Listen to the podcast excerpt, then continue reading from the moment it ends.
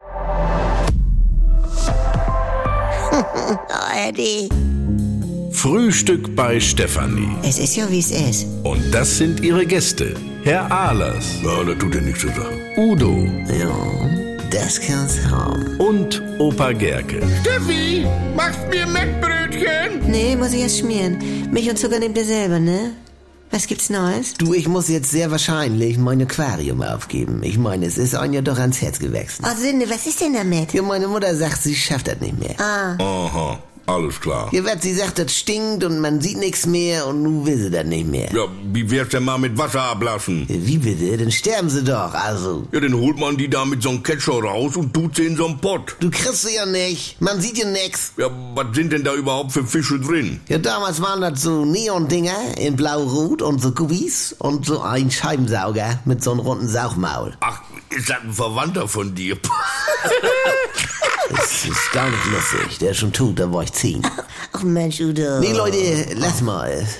Ich hätte ihn in eine Nottaufe noch schnell Richie genannt und dann in eine leere Nivea-Dose beerdigt. Ah, mir kommen gleich die Tränen, du. Georg, nee, lass ihn mal, nur wirklich. Ja.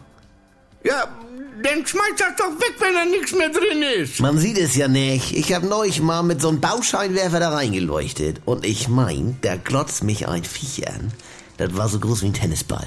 Ich bin zusammengezuckt. Oh, das Monster aus dem Sumpf. Udo, da muss ein Böller reinschmeißen, dann kommt er hoch, dann muss er. Also, Udo! Also Franz. Also sag mal, es muss doch womöglich sein, dass man feststellt, ob da noch Fische drin leben. Georg, ich sage es jetzt ein letztes Mal. Man sieht es nicht. Du musst dir das so vorstellen. Oh. Du weichst einen großen Topf mit Erbsensuppenreste in eine Spüle ein. Oh. Dann weißt du ja nach ein, zwei Tagen auch nicht mehr, liegt da jetzt die Spülbürste auf dem Grund oder wo ist sie? Ja, und reinlang macht man ja auch nicht. Ja, sag ich ja. Ah, jetzt verstehe ich. Bei Udo zu Hause liegen Spülbürsten in der Erbsensuppe. Und ich möchte dieses Gespräch jetzt hier beenden. Also, Also, was macht der Riesen, Franz? Ich brauche noch Flüssigkeit im Körper mit vier Buchstaben. Der letzte ist ein T. Ja, Saft. Jawohl.